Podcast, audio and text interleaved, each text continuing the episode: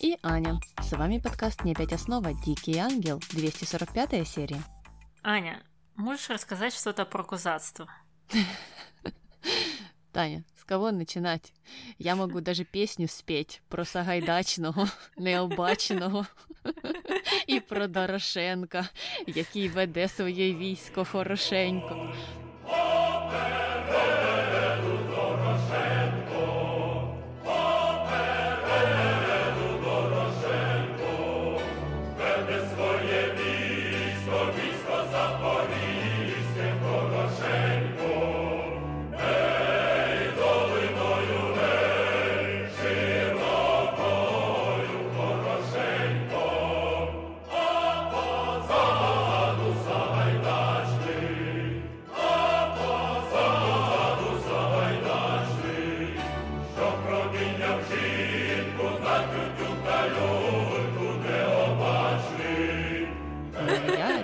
Кстати, очень-очень любила, когда в школе училась. Она такая заряжает, знаешь, на какие-то дела. Ну, в общем, классные парни были. И у них достаточно умное было устройство mm-hmm. их э, государства. И mm-hmm. все там было очень хорошо так э, расписано, и все на своих местах, и руководящий состав, и исполнители. Многим следовало бы поучиться. Жаль, что распалось. Mm, распалось? Или его ликвидировали как раз 245 лет. Э, э, Катерина II, которая ненавидела казацтво, его просто удалила, убила, а тех, кого не убила, они бежали там за Дунай, э, кто на Кубань, кто куда, кто смог спасться, тот и убежал. Так что пламенный привет Катерине II. Она явно их не любила, может за то, что казацтво и гетьманщина были организованы демократически, потому что помимо того, что ты перечислила, гетьманов и атаманам а, при этом еще выбирали на демократических выборах. Царям такое не нравится. Ну вот знаешь, э, почему я сказала распалась? Э, ну, понятно, да, этот исторический факт э, известен о том, как она не любила их. Кстати, я знаю, почему она их не любила, потому что они пришли к ней в фильме «Ночь перед Рождеством» и туфли забрали. И там у нее был какой-то прием, и ей, по всей видимости, неловко было перед гостями, знаешь, там, э, жмотиться и говорить, ну, не отдам я вам свои туфли. А пришлось отдать, и она потом такая, ага, значит, туфли захотели. Ну, все, конец вашей демократии настанет. Э, но возвращаясь к тому, почему я сказала распалась, потому что они же столько-столько всего выстояли. И мне именно жаль было, что вот какая-то пришла там Катерина, что-то сделала, и, и все, и все это закончилось. Э, почему они не смогли обратно все это отстроить? Вот о чем э, я думаю, когда я думаю об этом периоде времени. Угу, угу. Они, кстати, еще действовали достаточно сравнительно долго, до середины э, 19 столетия на территории бывшей э, Османской империи. Они еще воевали против России, кстати, в Крымской войне, так что э, они действовали просто не на территории Украины, их э, с нашей территории просто вычавили. И, кстати, помимо Э, ну, полного разгрома казацтва, а она же еще позакрывала все э, образовательные учреждения, которые были при э, казацких поселениях, то есть украинские школы, да, она их все закрыла, а те, которые не смогла закрыть, те русифицировала. Позже, кстати, она также э, запретила украинский язык в Киево-Могилянской академии, Аня. Альма-матер твой. Ничего, ничего. Киево-Могилянская академия, в отличие от казаков, никогда не сдавалась.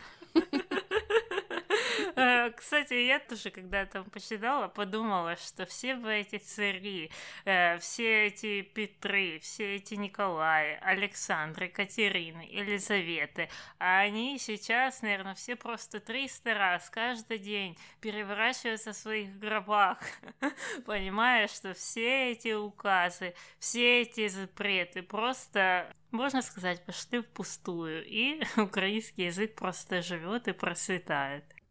Ну, просто очень странно всегда, ну, какое дело? какое дело людям из другой страны э, до людей э, из другой страны? Э, непонятно. И до их языка. Поэтому мне всегда-всегда вот это вот э, все казалось очень э, странным, вот эти вот все загребущие ручонки. А мне всегда э, было смешным то, что они одно, одновременно говорят, что украинского языка нет, э, и они также его запрещают. То есть они запрещают то, чего нет, понимаешь? Э, да, да, ну, понятно, что там с головой не, не все дружили. Ну и на этой, я, мне кажется, позитивной ноте, да, э, мы заканчиваем наше вступление и переходим к нашей первой линии, которая называется «Я знаю, что ты знаешь». Я знаю,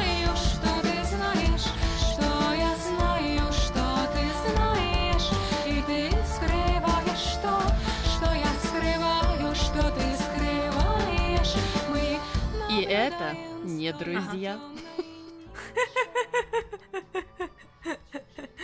Э, э, да, да, есть еще другие ссылки.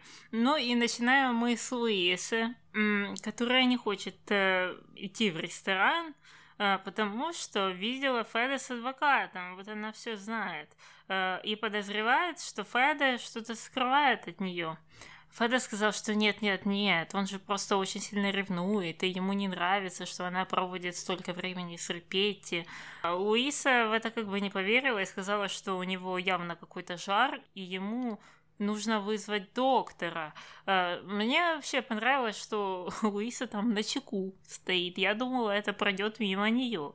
Да, молодец. Ну вот, она перестала пить э, еще давно, в том прошлом особняке. И теперь у нее так наострился нюх. Э, ну, а Репети позже пришел в особняк, э, и он не к Луисе пришел, а вначале решил пофлиртовать с Мартой почему-то. Спросил, есть ли у нее кто-то. Э, та ответила, что нет, и он удивился, как же это она такая красивая и прекрасная, но одинокая. И сказал, что знает того, кто ради нее способен на многое. Марту это заинтересовало, она спросила, кто же, кто же это. И Репети сказал, что ну как, кто? Я, конечно же. Э, и тут э, Марта просто ужасно разозлилась, послала его и убежала.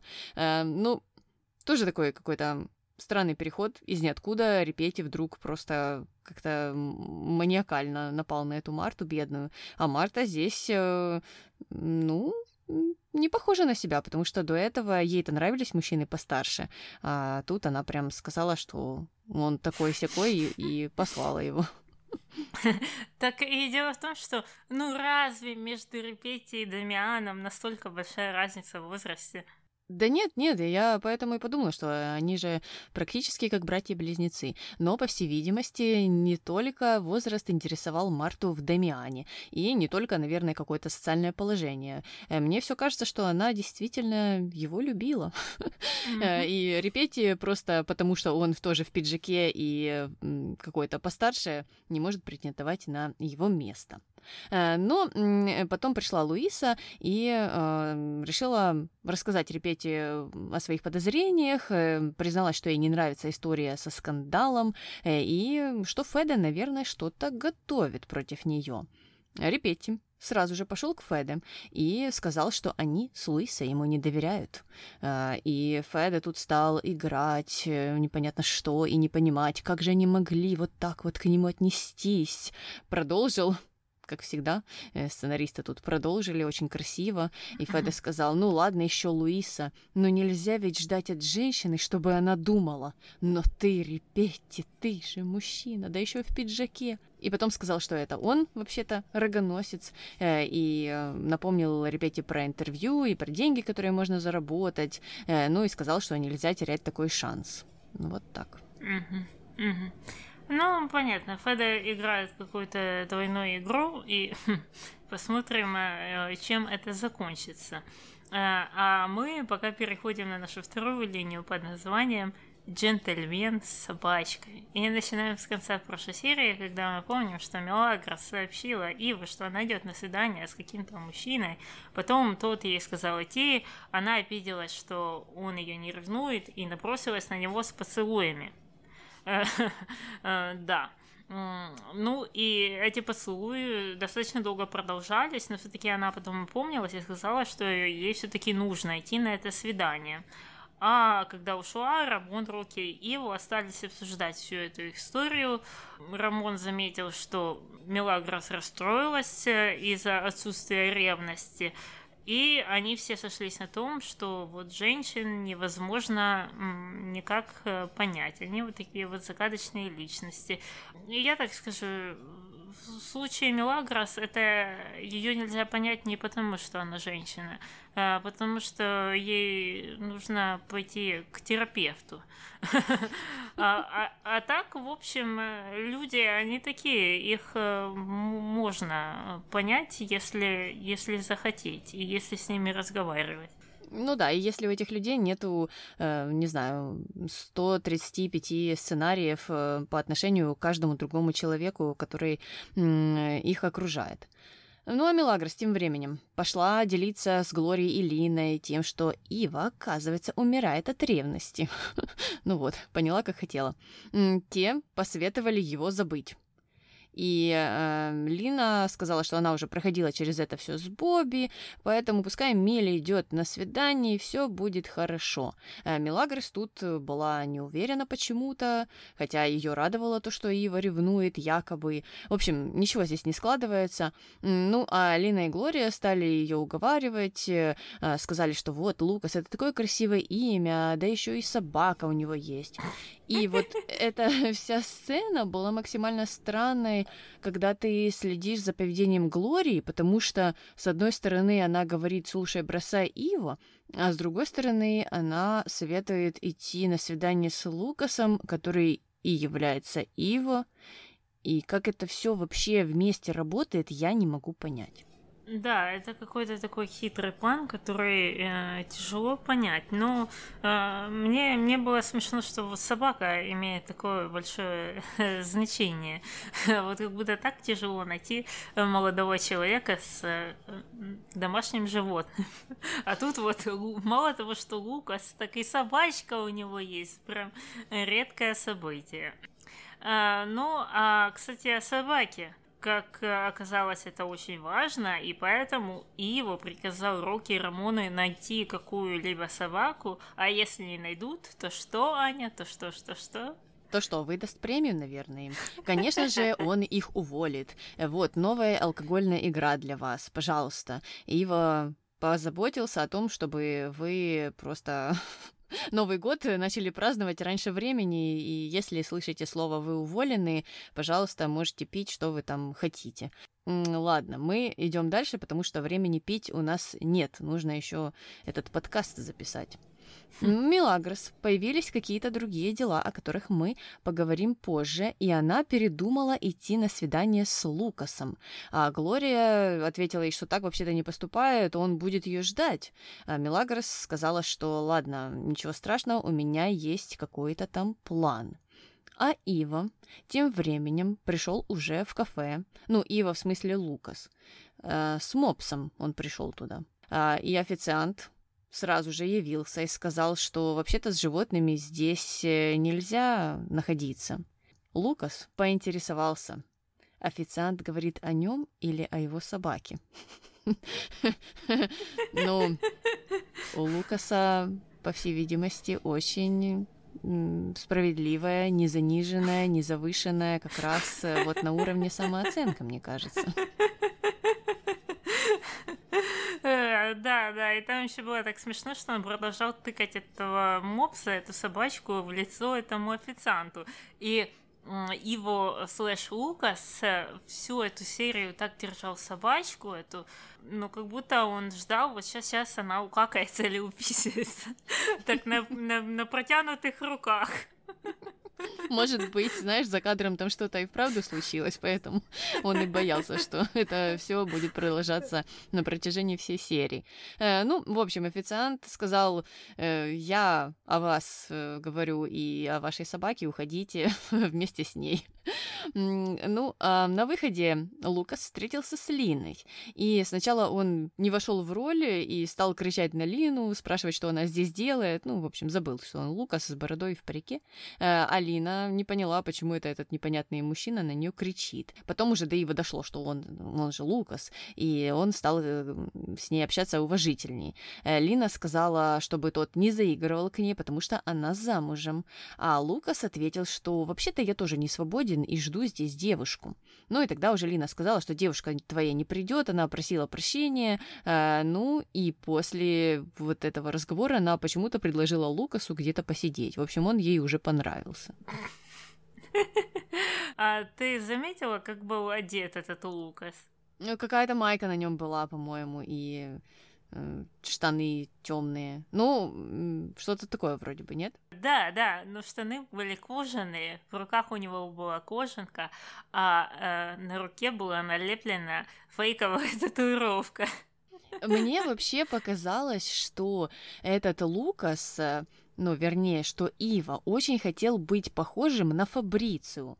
Ну, потому что тот всегда тоже ходит в таком эм, э, чем-то темным, и прическа вроде бы похожа была, и вот эта щетина тоже. Ну, Ива только себе сделала побольше, ну, потому что он же хочет быть лучше, чем Фабрицио. И вот этот весь образ такой, типа, брутальный, мне напоминал Фабрицио. И я вот uh-huh. задумалась, хм, Ива что, настолько бедненький, испугался, что Фабрицио отобьет у него Мелагрос, что решил вот такое альтер-эго себе придумать. Может быть, но мне было на него жарко смотреть, такой был солнечный день, а он в этих кожаных штанишках. Кошмар. Э, ну, а потом Лукасу пришлось вернуться домой, он пожаловался Рокки Рамону, что Мелагрос не пришла, те, конечно же, ему посочувствовали, а Ива в ответ попросил снять с него бороду. Э, Рокки сказал, ой, ну это будет непросто, для этого нужна будет помощь дяди Потто. А, и потом все-таки непонятно, пришел дядя Путу или нет, но его удалось избавиться от своей бороды, э, но он по этому поводу очень долго плакал. То ли из-за того, что ему понравилась эта борода, то ли из-за того, что дядя Пото какими-то болезненными способами э, ее с него снимал. Да, непонятно было, но мне кажется, что все-таки э, второе. Но это мы так и не увидели. Наверное, какая-то кровожадная сцена для этого сериала. Э, ну ладно, давай убегать от этой линии. Переходим на третью под названием «Отношения на расстоянии». Рокки. Опять, опять у него раздвоение личности, то ему было весело, и он там вместе со своим дядей э, сдирал эту бороду, э, то теперь он тоже плачет. А Рамон э, вообще не понимает, что с ним. Рокки ответил, что он не может жить без Виктории, на что Рамон сказал, что он дурак, потому что Виктория сейчас в Париже, и она отлично проводит время, а Рокки э, вообще-то тоже мог бы без нее обойтись. Рокки согласился сразу же и сказал, что да-да-да, нет смысла страдать. Вот, когда она вернется, тогда мы с ней поговорим. А, но в этот момент раздался телефонный звонок. Э, Рокки каким-то непонятным образом понял, что это Виктория. Э, хотя, ну, я вот сейчас думаю, у меня тоже когда-то был такой телефон, и когда звонили по междугородке, то он издавал совсем другой звук. Может быть, и Рокки как-то знал, что если звонят именно из Франции, то он пиликает пять раз, например, а не три. ну, в общем, не знаю. Но он побежал, э, поднял трубку и сразу же стал объясняться с Викторией, что раньше не отвечал, потому что ему было плохо. Э, ну и тут пришел Ива, сказал, чтобы Рокки заканчивал, потому что ему нужна его помощь. Э, Рокки сказал это Виктории, она обиделась, и вот так вот закончился их разговор приятный. А, да, да. А, Причем, что Руки, с одной стороны, очень бежал к этому телефону, а с другой стороны, как вроде бы не очень сильно настаивал, чтобы оставаться на этой линии. А, отвлекся на бороду. Но позже Рокки пожаловался Рамону, но тот стал его успокаивать, рассказывать, что для женщин это все типично, что они э, гонят нас от себя, чтобы эм, мы о них только и думали. То есть каким-то образом тут стала виновата сама Виктория. А, Рокки сообщил, что хочет, чтобы Виктория вернулась, но не знает, как это сделать. А, Рамон на это решил посоветовать расширить свой кругозор. И э, когда он вот его расширит, она точно начнет ревновать и вернется. Рокки не понимал, как она узнает, что он расширил этот кругозор. Рамон ответил, что точно узнает, вот женщины всегда такое узнают. Но как раз мимо проходил Феда, и Рокки уже пристал к нему с вопросами, как же можно вернуть Викторию. Ну, а тот в ответ посоветовал ему бросить пить. Ну, совет хороший, конечно, э, но вы продолжаете играть в алкогольную игру. Не отвлекайтесь. Э, да, да, непонятно, что там руки к нему решил обратиться. Ну ладно. На этом закончилась эта линия. Посмотрим, что там будет дальше в этих отношениях. А пока переходим к нашей четвертой под названием Разом нас багато. Разом нас багато, нас не подолати.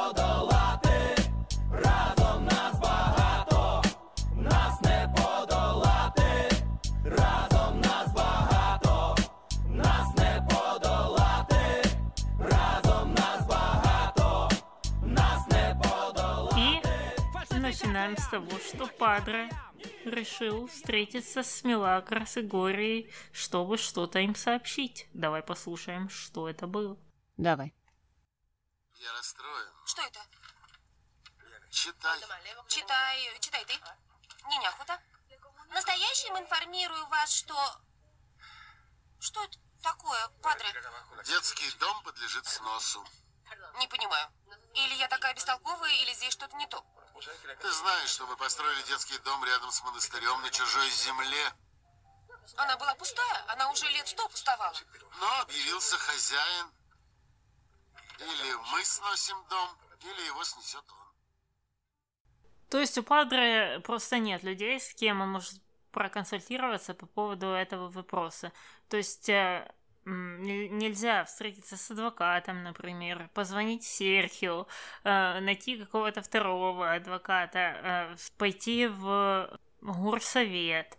Много есть точек э, и много людей, к которым можно было бы обратиться перед тем, как идти к Мелагрос, которая не имеет никаких рычагов влияния здесь которая сказала, что она знает ничего, потому что она сказала, что она бестолковая. Э, ну, и можно было даже вот эту всю линию так назвать. Э, почему, знаете, скоро. Это вообще какой-то сюр для меня был, вот этот весь диалог, да, да и дальше все остальные диалоги тоже. Ой, объявился хозяин, а мы на его земле построили приют. Ну и что? Это же земля пустовала много лет. Ну и что? Это что, э, знаешь, как ходят такие мифы, что если ты поедешь за границу и проживешь там, не знаю, 5, 10 лет, 15, ну, кто какую легенду слышал, то автоматическим образом ты становишься гражданином э, вот той магической страны. Ну так, ничего не делая вообще, просто прожил какое-то время и все. Э, тут то же самое. Если здание простояло на земле, э, ну не знаю сколько, 5, 10, 15 лет, придумайте сами, э, то все, все, земля наша, не ваша. Вы же не пришли, ничего не сказали. Ну, вы что, законов не знаете?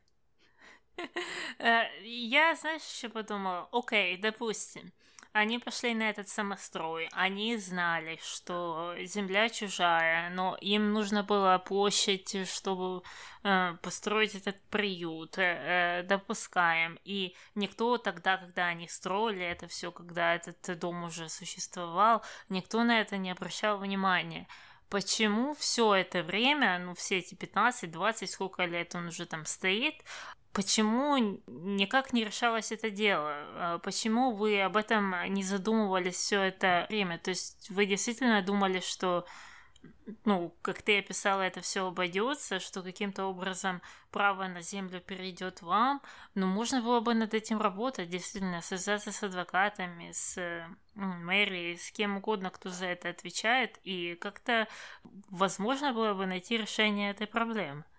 А я тебе скажу, Таня, почему? Почему никто не беспокоился? Потому что налоги платить не надо.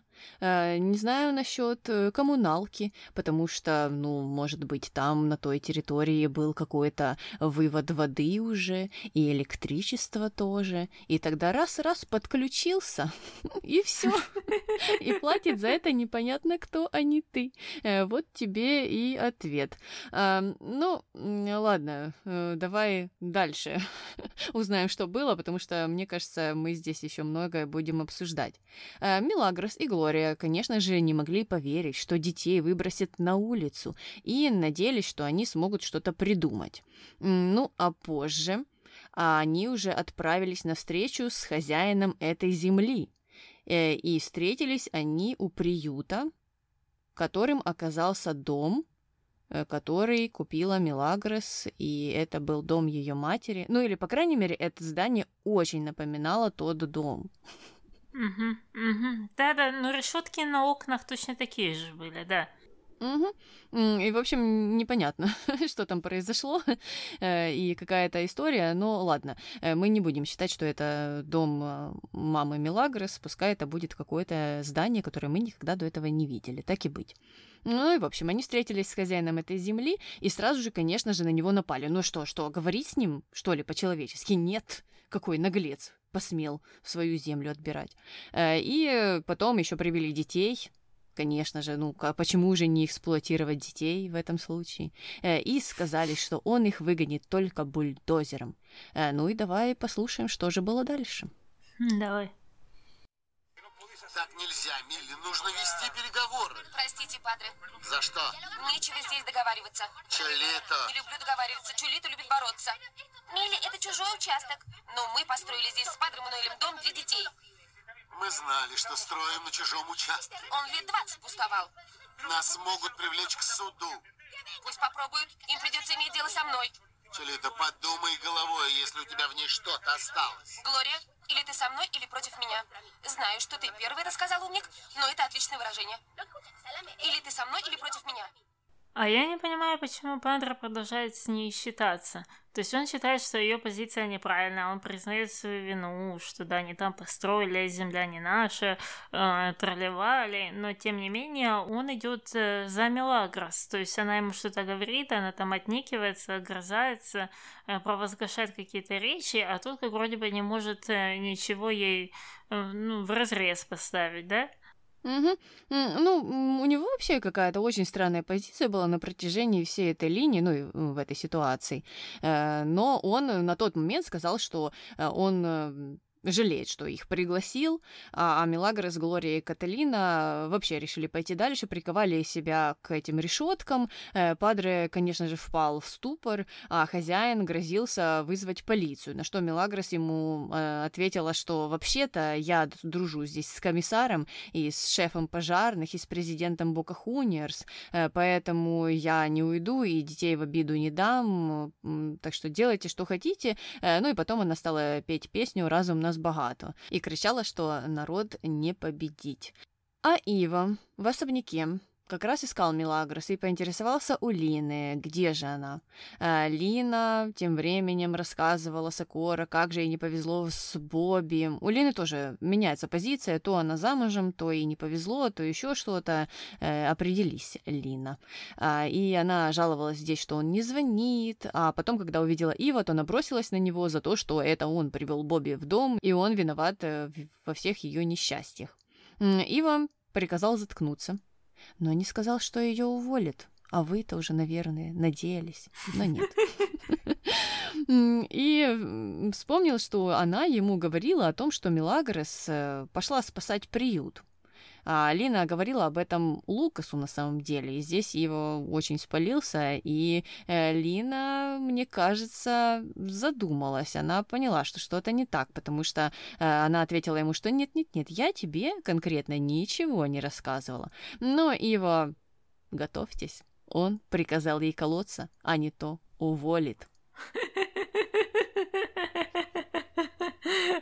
Э, пить, пить, пить.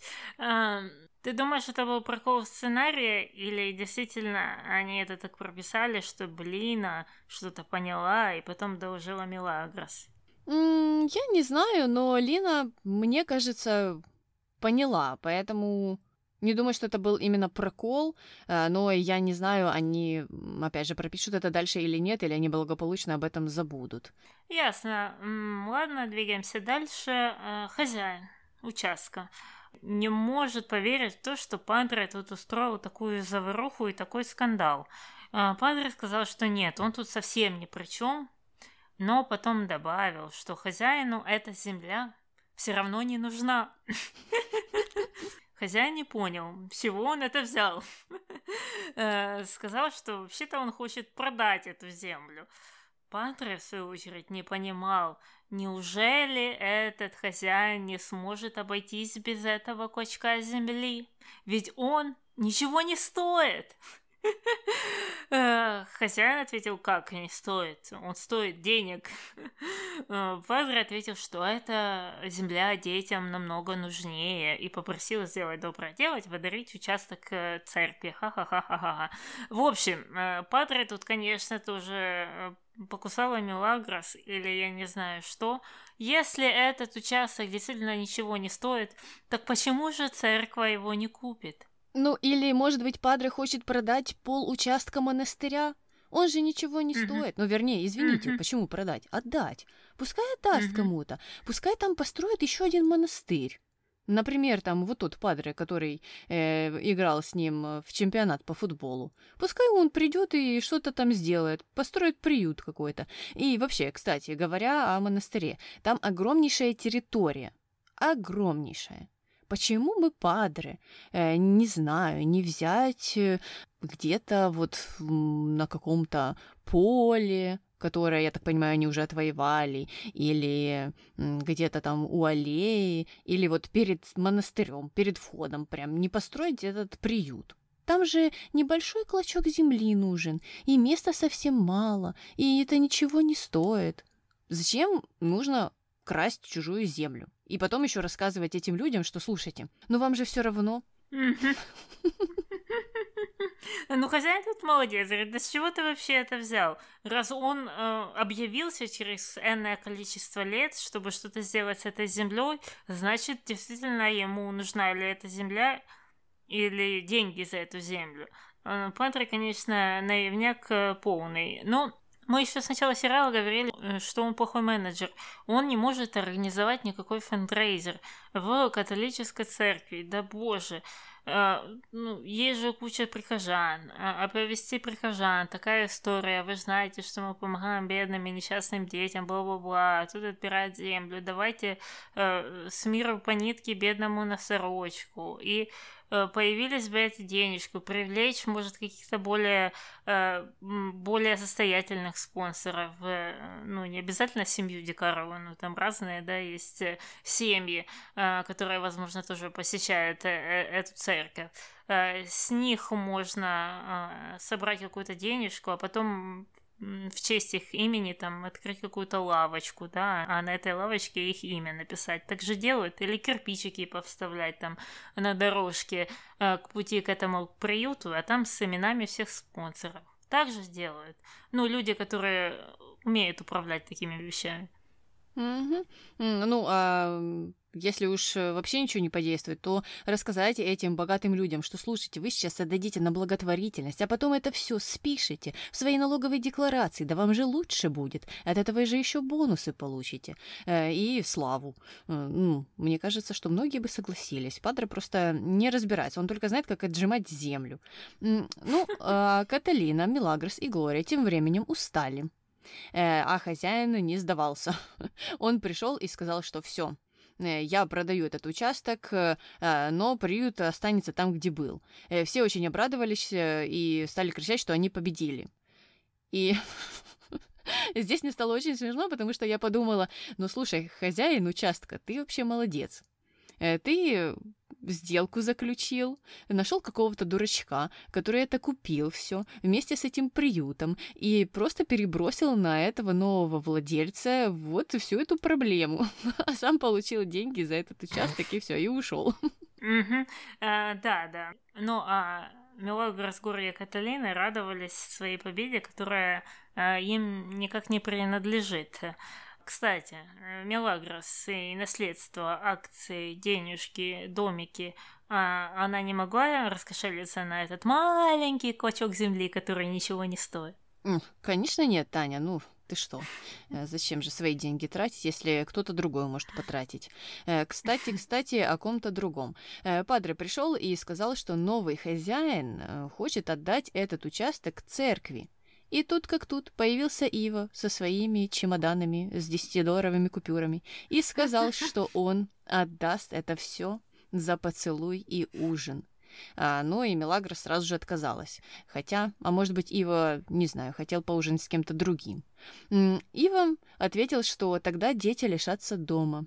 Мелагрос здесь раскричалась, что он такой секой воспользовался ситуацией, э, но Ива сказал, что если бы он и решил ей воспользоваться, то попросил бы переспать с ним, на что Мелагрос ответила, что он шантажист. В общем, линия о детском приюте у нас перешла в то, кто с кем хочет переспать и как э, он, она, они хотят друг друга этим шантажировать. Ну, все прекрасно. Mm-hmm. Все здесь прекрасно. Mm-hmm. Да, да, да. Ну, и тоже а, его вот этот э, ультиматум, что если ты там э, меня не поцелуешь, не пойдешь со мной на ужин, то дети лишатся дома. Ну и что, если бы она сказала нет, не пойду, не хочу, не знаю, что приехал бы бульдозер и его на нем и стал сносить этот дом вместе с детьми? Я бы на это посмотрела. Ну, ну да, можно было бы взять его на понт. А позже Глория уже дома рассказала Анхелике, что Ива, такой хороший, купил участок и подарит его церкви в обмен на ужин. А, ну и Глория сама решила, что это вообще-то идиотизм. Анхелике понравился такой ход, и она сказала, что Ива весь в меня. Э, Глория в ответ сказала, что она не хочет, чтобы Милагрос страдала, на что Анхелика уже ответила, что она гарантирует, что Ива женится на Милагрос. И я думаю, ой, ну все, Глория, твое желание не сбудется. Извини. Э, да, да, жениться это не значит э, перестать страдать. Э, непонятная логика у Анхелики и вот эти все рассказы, боже, какой отличный ход, он вместе меня, и я там так за своего внука, не внука.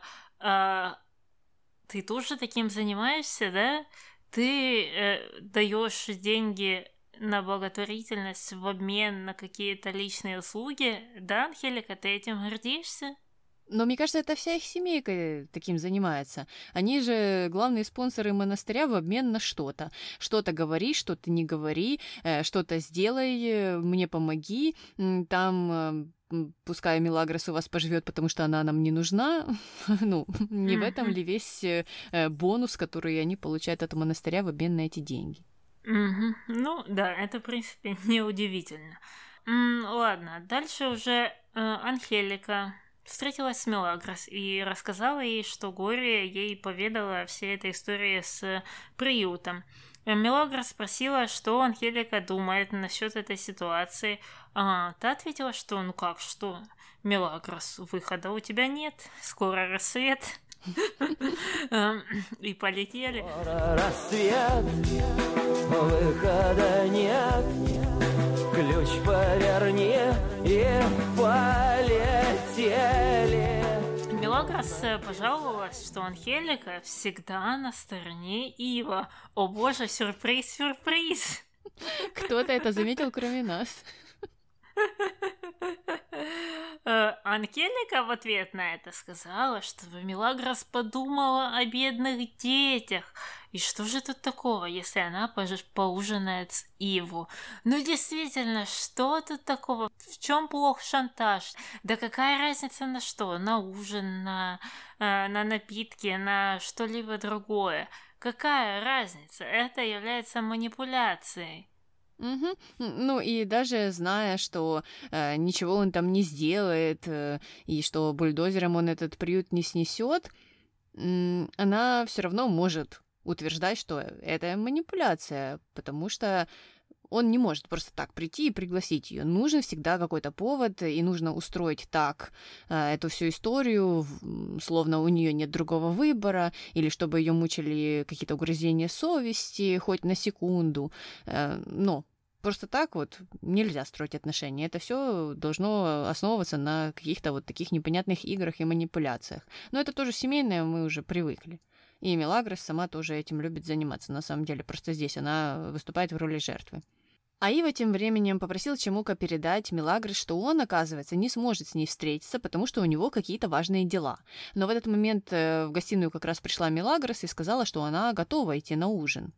Но потом кто-то, кто-то, кто-то вдруг появился в особняке, и этим кем-то оказалась Пилар, которая была очень рада встрече с Иво и поцеловала его, но Мелагрос, конечно же, очень-очень разозлилась. «Ура!» Пилар вернулась, наконец-то, я ее ждала. Может быть, она хоть чуть-чуть вот развеселит этот сценарий, растормошит, э, что-то с ним сделает. И, в общем, за ней всегда интересно наблюдать, она мне нравится.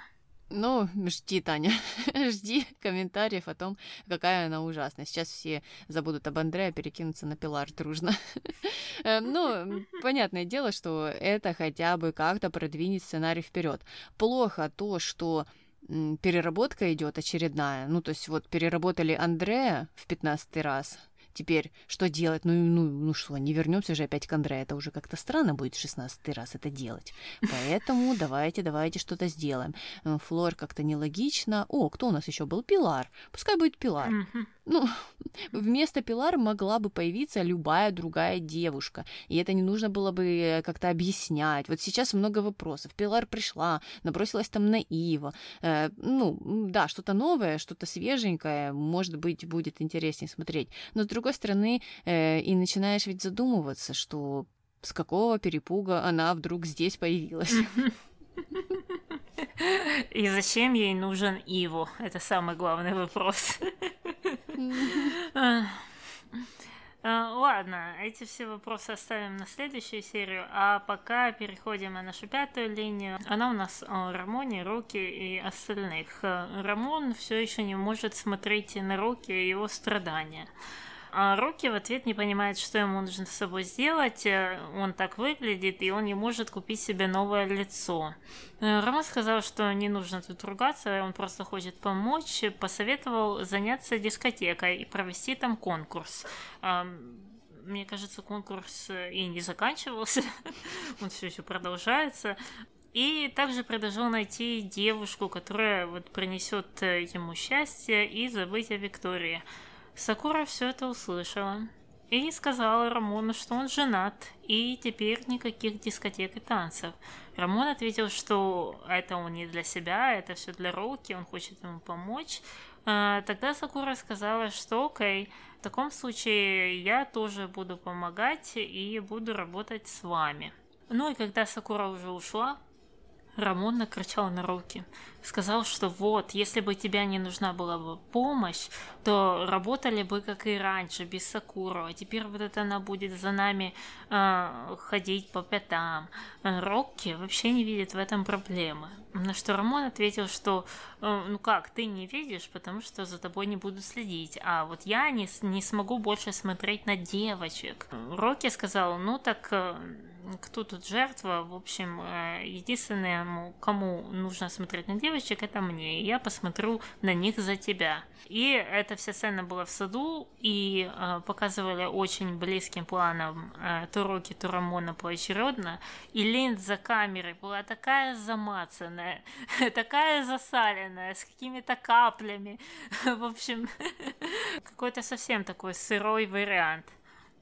Ну, кто, Таня, будет заботиться о каких-то там линзах протертых? Нужно быстренько-быстренько все сейчас наштамповать, пока есть время и пленка не закончилась.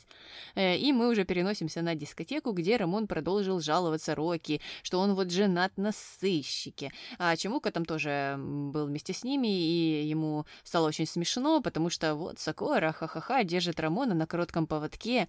А Рамон тогда отметил, что вот Чемука тоже на самом деле не может делать все, что захочет хочет. А Чамука в ответ решил проверить и подошел к какой-то девочке, а, но тут как тут сразу же прибежала Глория, а за ней Сокора, и они, конечно же, так грозно смотрели на своих партнеров. И позже Сакора не разрешила Рамону быть в жюри, а потом и Глория уже забрала Чемука, э, и получается у нас в жюри осталось там непонятно сколько человек, кто они, э, и все, теперь Рамон и Чемука вместе будут сидеть на коротком поводке. Угу, угу. Вопрос только, кому нужны такие отношения э, со стороны девочек. Э, ты действительно готова следующие 50 лет или сколько лет э, бегать за своим партнером, чтобы он случайно не пошел налево? Серьезно? Ну, а мне еще вот интересно стало, э, это все случилось после того, как э, они провели церемонию бракосочетания? То есть до этого э, все было нормально, и всем все равно было на это, и все тусили на дискотеке постоянно вместе там, и никаких проблем ни у кого не было. А теперь почему-то это все превратилось, э, ну, в какую-то большую-большую проблему и для Сокоры, и для Глории, и это как-то неожиданно, и получается все, что изменилось, это то, что э, они вышли замуж. Но для меня это как-то странно и нелогично. Угу, угу. Но мне кажется, это тоже больные фантазии 75-летних сценаристов, которые просто очень хотели прописать линию про э, ревнивых жен, ну, таких сумасшедших, да, которые там э, всех все подозревают, потому что, ну, это такая классическая дурацкая история. Женщины всегда ужасные, ну, что поделаешь. Э, ладно, давай от ужасных женщин э, идти дальше.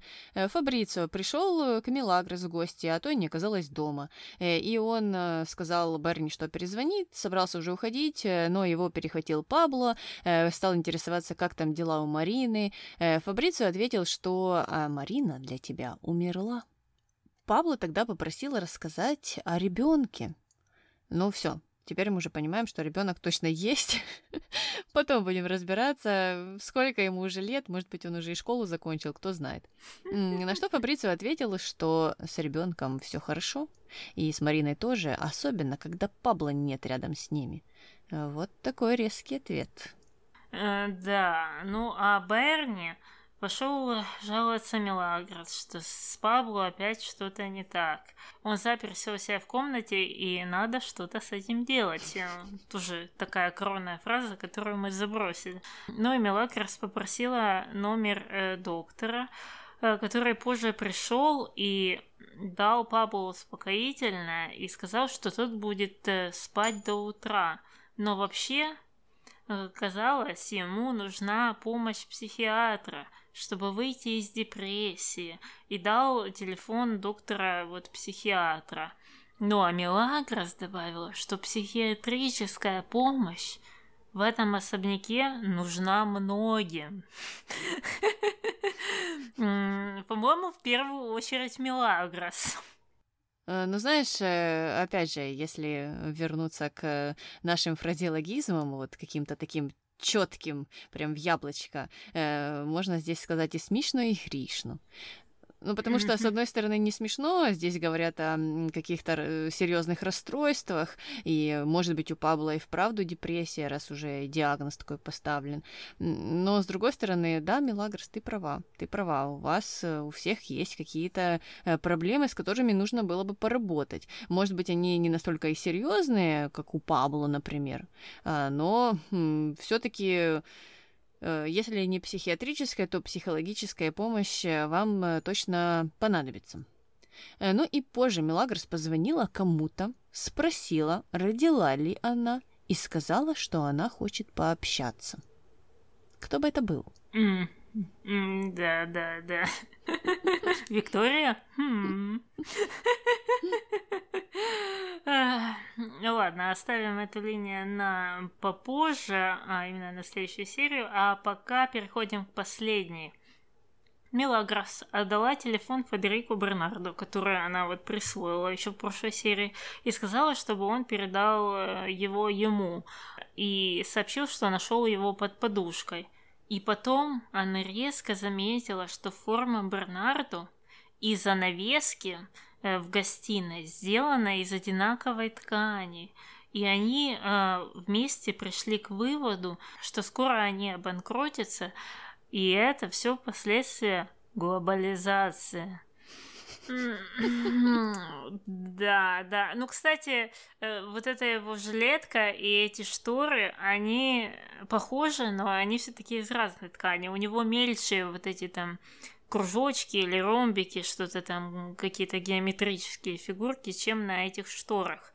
Э, так что, мне кажется, это уже как-то было прописано на ходу. Мне кажется, сами актеры смеялись над этим, и они решили это прописать. Да, но мне, с другой стороны, непонятно, Почему они пришли к э, такому выводу? А вдруг это какая-то дорогая э, ткань, э, какой-то шелк, например, и решили, что пускай форма будет похожа на интерьер, ну, чтобы прислуга вписывалась в буквальном смысле в этот интерьер, и просто чтобы не видно было их. Но это же не обязательно что-то дешевенькое. Угу, угу. Ладно, закончилась вся эта серия, и мы переходим к нашим номинациям. Кто у тебя герой? У меня герой Виктория. Виктория даже из Парижа у меня герой, потому что я не могу никак найти никого другого. Э, я скучаю по ней. Э, ну, потому что она справедливо обиделась на Рокки, позвонила тут, дозвонилась наконец-то. Он наконец-то соизволил с ней пообщаться, но потом почему-то решил, что Ива ему дороже, и вот эта непонятная борода-мочалка э, тоже дороже, чем его жена законная. Мне кажется, что все нормально с Викторией, правильно она обиделась, и вот эти там потом какие-то э, истории Рамона о том, что эти женщины такие непонятные, сами не знают, чего хотят. Э, ну, Виктория здесь ни при чем. Понятно, да, Виктория, она молодец, прямо из Парижа, а я записала другую девушку, которая нам уже знакома, но ее долго не было, ее звать Пилар, и хотя она ничего не сделала, и я прекрасно понимаю, что она сойдет с ума, и тоже нужна будет помощь психиатра, но я уже готова принять все ради того, чтобы расшевелить этот сценарий. Из-за этого я даю ей это геройство, она вернулась и будет тут все решать. И это, мне кажется, пойдет э, к лучшему. Ну и тогда переходим к злодеям. Кто у тебя злодей? Милагрос. ну, потому что что это за рэкет такой непонятный? Отобрать что-то у кого-то, отжать, и потом еще прикрываться тем, что, ой, мы народ, э, и вместе мы непобедимы, и э, там, что она кричала, э, народ не победить, народ не сломать. Ну, это все прекрасные лозунги, но они же не туда идут, и это ужасный пример того, как э, нужно управлять народом или как нужно э, там создавать какие-то объединения народные и что нужно с этим делать. Нет, отжимать землю у других людей не стоит, потому что они такой же народ, как и ты. Э, и прав у тебя на чужую землю нет, и что-то строить там нельзя, и эта линия просто ужасная, и я не знаю, сценаристы опять нам хотели таким образом показать, что Мелагрос такая классная, или, может быть, они хотели наоборот сказать, что она и вправду ужасно поступает. Я, честно говоря, не поняла. Э, знаешь что, они вот несколько раз повторили, что а, ну, это же не наша земля, вот это мы просто тут самострои пошли. А, вот э, они это подчеркивали неоднократно, в частности, по Андре. И мне кажется, если бы они хотели стопроцентно показать, что Мелагрос, да, борец пролетариат, как всегда, и она права, то они прописали бы это как-то по-другому, что пришел какой-то дядька, и хочет отжать эту землю. Ну, при, э, примерно как было с тем футбольным полем, ну, что-то похожее. А тут, э, мне кажется, сам сценарий хотел ей показать с немного э, глупой стороны, что ее вот эти порывы в борьбе за пролетариат заходят часто за какие-то грани. И плюс я тоже согласна, что то, как они показывают тут гражданскую позицию, э, дискредитируют ее. То есть, посмотрев э, на этот сериал и услышав эти все лозунги, и э, вникнув в суть этого всего, может создаться впечатление, что люди, которые э, выступают с какой-то гражданской позицией, они вот просто такие дураки, которые хотят там перераспределить земли, какие-то там чокнутые коммунисты и, или еще что-то, а они не могут быть действительно людьми, с, э, которые выражают активное недовольство какими-то там событиями. И это, мне кажется, не очень хорошо. Да-да, и потом э, слышишь или видишь э, комментарии типа «Ой, эти активисты», вот именно таким тоном, или «Ой, эти феминистки». Ну, потому что имеется в виду какое-то что-то совершенно отдаленное от настоящего активизма, там, настоящего феминизма. Ну, ну, и, ну и многие другие э, сюда можно слова подставить, потому что человек узнал о какой-то маленькой части какого-то явления, причем что в нехорошем свете. Ну, потому что в том же телевизоре, например, э, очень же выгодно показывать какие-то э, непонятные истории скандальные, потому что, ну, это же интереснее, чем просто показать какого-то активиста, который расскажет, чем он занимается спокойным тоном, и у него все в порядке, и успешная деятельность.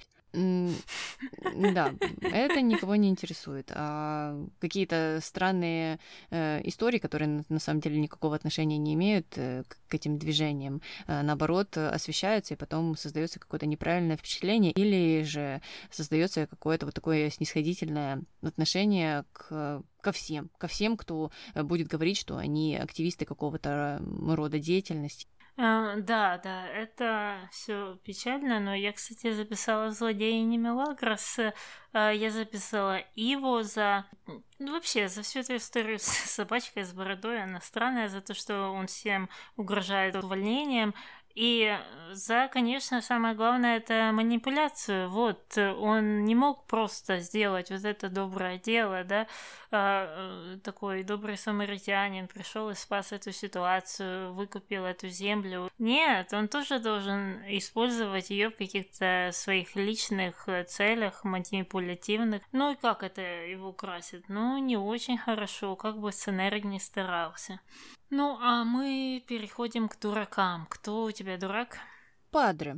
Потому что Падре в который раз э, не умеет сам решить ситуацию, идет к Милагрос, потом э, рассказывает всем, ой, зачем же я к вам пришел, и что же я наделал, эти методы ужасные, и так нельзя поступать. Уже не в первый раз Падре такие мысли посещают, и странно, что он не учится на своих ошибках, э, и вообще непонятно, почему он решил, что Милагрос будет договариваться, общаться и по-доброму решать такую ситуацию. Никогда, никогда она этим не занимается. Ну, а Падре дурак, что он к ней обратился. Угу, угу. Я согласна, то, что записала Падре. Я уже давно говорю, что его нужно уволить и назначить нового Падре, потому что он плохой менеджер, он не, не умеет управлять этим монастырем. Даже Лидия э, была э, намного лучше, когда она появилась в этом монастыре, расписала весь бюджет и рассказала, как нужно там поднимать деньги. А, но, видно, Падре к ней не прислушался совсем. Так что а, я готова вы выступить с лозунгом «Падре э, на пенсию». А, ну, мы закончили с нашими номинациями, переходим к мистеру морковке. Что сегодня? Сегодня три морковочки, потому что была дискотека. А, да, была и тогда переходим к нашим комментариям. Комментарий первый. Этот приют похож на дом матери Мили, который она купила. И, кстати, что-то о нем тишина. Купила, и все, больше не показывают. Многое в сериале замяли. То этот дом, то про больницу забыли, которую строил Ива и бабушка. Потом резко Гамуса пропал с отцом. Либо обрезанный сериал, либо плохо продуманный сюжет. Я склоняюсь больше ко второму, несмотря на то, что э, ну, у них явно под конец да, случились какие-то проблемы с бюджетом. Это может объяснить исчезновение актеров, да. А на продуманные линии это не должно никак влиять. То есть что вам мешает э, довести эти линии до конца? Ну и мне кажется, что э, если бы они были доведены до конца, ну или по крайней мере многие из них, то, возможно, не пришлось бы придумывать всякие филлеры, и, возможно, это могло бы быть дешевле. Ну не поехали бы в Барелоче или еще куда-то на Ибицу. И все, пережили бы это все прекрасно э, в том же особняке и с тем же Гамусой и его папой. Комментарий второй. Я за этот сериал выпила две с третью баночки карвалола. Боже, какие впечатлительные люди. Меня впечатлило то, что вот именно э, две и одна треть, а не там две с половиной, три, может быть, или просто две. Вот Да, точно человек да, да, знает. Ну, Подсчет, подсчет ведет. Комментарий третий. Я с этим сериалом деградирую. Э, Ну, это если сильно впечатляться, то, наверное, можно. А так, я не верю в то, что от какого-то телепродукта можно деградировать. Да, можно смотреть, э, что хочешь. Главное, анализировать это все и потом уже э, думать, как это все воспринимать. Тогда это все и не будет так влиять на мозг. Мгм. Комментарий четвертый. Что за привычка припереться и удивляться, что дома не застал? Предварительно позвонить слишком сложно, не говоря уже о мобильных. В самом конце 90-х не столь редкая вещь. Мне кажется, это вообще не только проблема этого сериала или теленовелл в общем, это проблема всей кино и телеиндустрии, потому что звонки как-то обыгрывать, записывать креативненько можно только там парой способов, да, а, а вот, э, вот эти внезапные приходы кому-то в дом, какие-то встречи, это легче заснять, легче заснять хорошо. Из-за этого, ну, часто в разных кино и телесериалах, в том числе и современных, э, показывают, что люди без звонков, без смс, без э, каких-либо там других предупреждений, просто так решили появиться у кого-то на пороге, чтобы объясниться, что они там были неправы, или наоборот правы, или просто там прийти кому-то на порог и напасть с кем- э, на кого-то с поцелуями. Но это же такой стандартный, да, киношный прием, э, который абсолютно, мне кажется, не встречается в жизни. Или встречается, ну, так редко, крайне редко. Э, Человек просто объявится у тебя на пороге. Особенно там э, часто в кино показывают, что там люди поссорились, и что-то у них там случилось, какой-то разлад. А, И тут показывают такой дождливый вечер, и тут на пороге какой-то э, такой весь мокрый появляется этот э, э, герой-любовник, и он говорит, я был неправ, тролливали, и такие, такие поцелуи, поцелуи. Ну, знаешь, это же такая история вот чисто сказочно-киношная. Ну да, да, в реальной жизни придешь, а там вообще уже не тот человек живет в этом доме. Да. Комментарий последний. Чё-то мне сложно поверить, что Марина по-приятельски так общается с Милей. Ее родная сестра сильно пострадала из-за нее. Потом муж самой Марины чуть ли не в открытую говорит, что лучше бы мама его ребенка была Мили. Теперь родной брат в нее безответно влюбился. Если бы в моей жизни были такие события, я бы за километр обходила такую женщину стороной. Ну, мне тоже кажется, это странно, что Марина или Флор, или кто-либо продолжал бы поддерживать отношения с этой семьей, даже не конкретно с Мелагрос, а с этой семьей в общем. Зачем? Какой в этом смысл?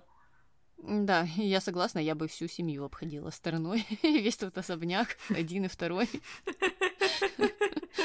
Э, Потому что, ну, я-то хотя бы знаю, что они туда выбраться не могут, поэтому здесь легко. Просто себе такой крестик чертишь на карте, и все, не заходишь туда. А дальше-то они не пойдут.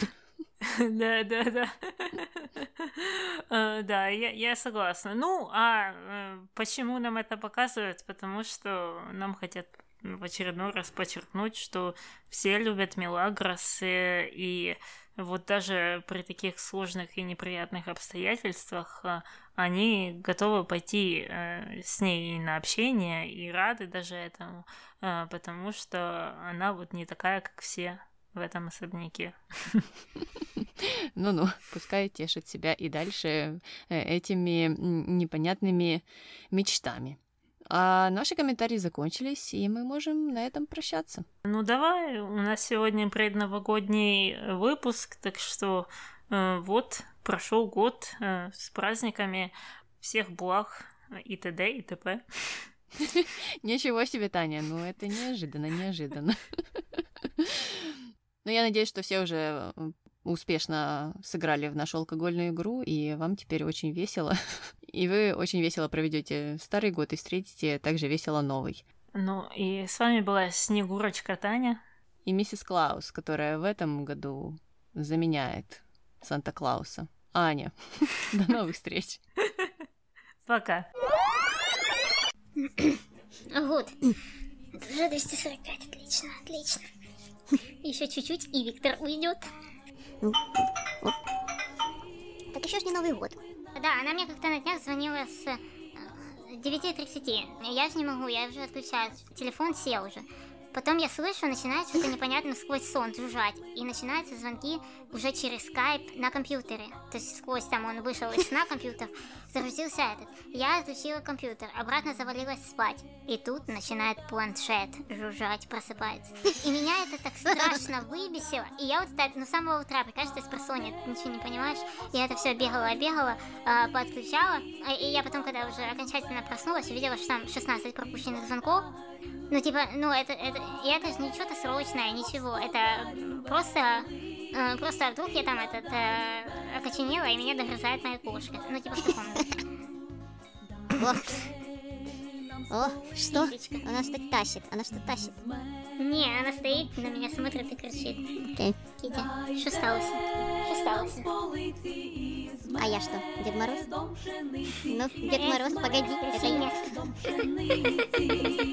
Дайте нам з полиці із медом пшениці, із медом пшениці.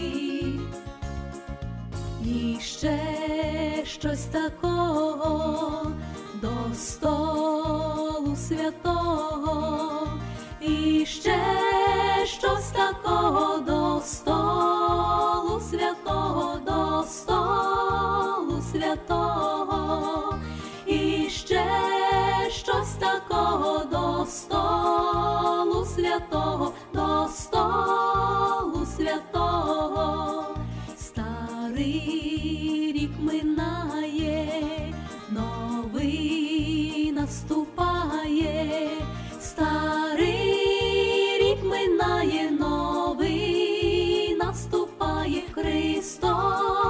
рождает.